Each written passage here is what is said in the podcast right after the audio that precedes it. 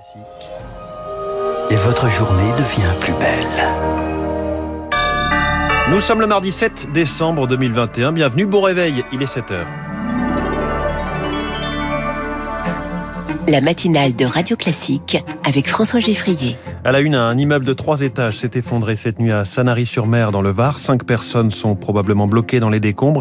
Ce que l'on sait dès le début de ce journal. L'autre grand titre, c'est le petit coup de pression de Jean Castex avant les fêtes. L'exécutif mise sur la troisième dose pour sauver Noël. Les plus de 65 ans pourront se faire vacciner sans rendez-vous. Et puis pas de gros tour de vis, mais un protocole renforcé dans les écoles primaires et les discothèques euh, ferment, elles, pour un mois. Après ce journal, 7h10, les relocalisations progressent, mais génèrent encore trop peu d'emplois. Ce sera l'édito de François Vidal. 7h15, vive les écoles de commerce françaises qui terrassent leurs concurrentes européennes au classement du Financial Times. Je reçois l'économiste Nathalie Janson. 7h25, l'info politique, David Doucan. Les de la presse, David Abiker. Radio classique. Lucille Bréau, l'effondrement d'un immeuble cette nuit à Sanary-sur-Mer dans le Var. Et oui, dans le quartier du port, après semble-t-il une explosion dont on ignore pour l'instant l'origine. D'après les pompiers, elle a eu lieu un peu avant 4 heures du matin. Il s'agit d'un bâtiment de trois étages. Cinq personnes seraient bloquées parmi les décombres.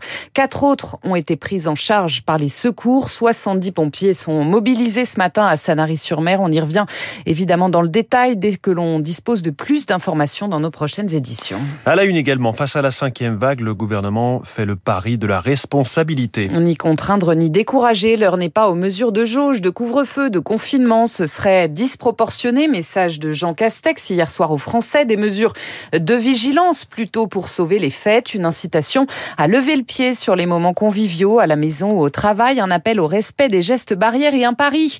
Le bouclier vaccinal doit nous permettre de passer cette vague. D'ici janvier, 15 millions de Français auront reçu leur dose de rappel, Rémi Vallès. Accélérer la cadence en ouvrant de nouveaux centres et en proposant plus de créneaux. Le gouvernement veut veiller à ce que les personnes de 65 ans et plus, c'est-à-dire les plus à risque, accèdent prioritairement à ce rappel.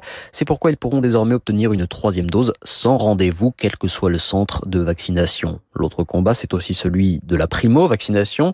Si près de 90% de la population éligible est aujourd'hui vaccinée, le Premier ministre a tenu à adresser un message solennel de responsabilité aux Français non vaccinés.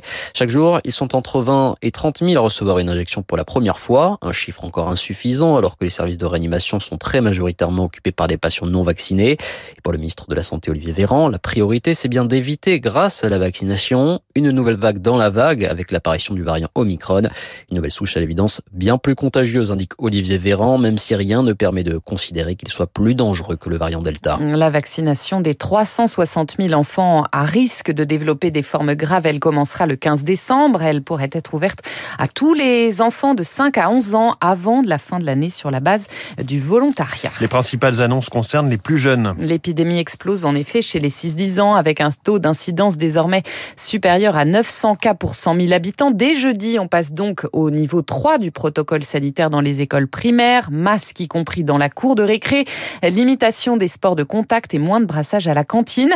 Insuffisant pour le principal syndicat du primaire, le SNUP, le FSU. Guylaine David, sa co-secrétaire, réclame un retour à la fermeture des classes dès le premier cas de Covid. Il fallait euh, revenir à la règle de un cas, on ferme la classe, les élèves sont mis à l'isolement. Les mesures qui sont prises actuellement, elles vont renforcer les gestes barrières. Hein. Le port du masque en extérieur, il était déjà valable dans certains départements.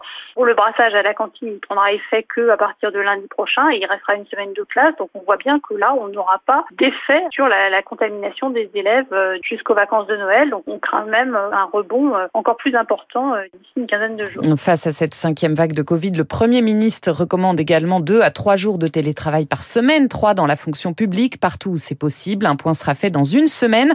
Si la mobilisation n'est pas à la hauteur, le gouvernement pourrait contraindre les entreprises. Et voilà une grosse contrainte pour les discothèques qui vont devoir fermer vendredi pour un mois. Un nouveau coup dur. Elles sont déjà restées fermées 16 mois en tout à cause de la crise sanitaire. Le gouvernement promet de les indemniser. Les discothèques, c'est 30 000 emplois directs, 1 milliard d'euros de chiffre d'affaires annuel selon les professionnels.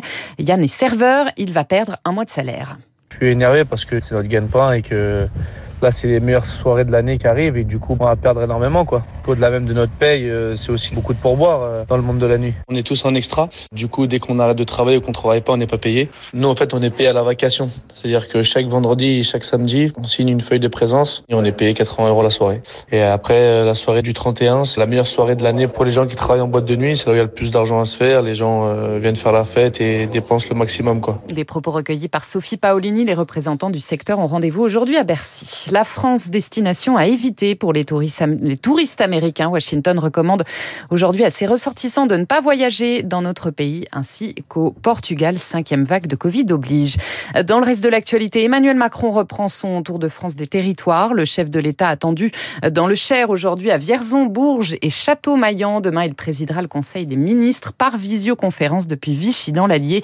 Des retrouvailles avec le terrain à quatre mois de la présidentielle. Les magistrats veulent être entendus. Il y a deux semaines, 3000 d'entre eux signaient une tribune dans le journal Le Monde pour dénoncer leurs conditions de travail. Une petite bombe. Depuis, certains ont été reçus à la chancellerie, mais le malaise perdure. Une délégation a rendez-vous aujourd'hui au Conseil supérieur de la magistrature, Eric Kioch. Ils ne veulent plus d'une justice qui n'écoute pas, qui chronomètre tout. Les magistrats sont aujourd'hui confrontés, clament-ils dans leur tribune, à un dilemme intenable. Juger vite mais mal ou juger bien dans des délais inacceptables. Hier soir, le texte comptait 7000 signatures de magistrats et greffiers, signe d'un malaise profond. Et ce, alors que se tiennent les états généraux de la justice et que le garde des Sceaux, Éric Dupont-Moretti, se félicite d'un budget en hausse de 8% et du recrutement de 2100 personnels en un an, dont une cinquantaine de magistrats. Une rustine pour les signataires de la tribune. Au ministère, priorité a été donnée aux postes non permanents, des vacataires, des assistants de justice, des sucres rapides, comme le qualifie le garde des Sceaux, pour désengorger les tribunaux. Mais ces personnels vont et viennent. On n'a pas le temps de les former, déplore une juge parisienne. De la réunion de cet après-midi, les signataires attendent écoute et compréhension. Reste à savoir si à l'issue, le Conseil supérieur de la magistrature prendra publiquement position. Les précisions d'Éric Kioch. Et puis les États-Unis vont boycotter diplomatiquement les Jeux Olympiques de Pékin en 2022. Ils enverront leurs athlètes, mais c'est tout, manière de protester contre des violations des droits humains par la Chine, entre autres contre les Ouïghours, un boycott qualifié de fanfaronnade par Pékin. Merci Lucille Bréau. Prochain journal 7h30 avec Charles Bonner. Dans un instant, l'édito de François Vidal. On rouvre des usines, on relocalise. C'est bien, mais où sont les emplois industriels? Puis cette question, d'où vient l'insolente réussite des écoles de commerce françaises? Sur la scène européenne Nathalie Janson, professeure à Neoma Business School, est mon invitée. Radio Classique.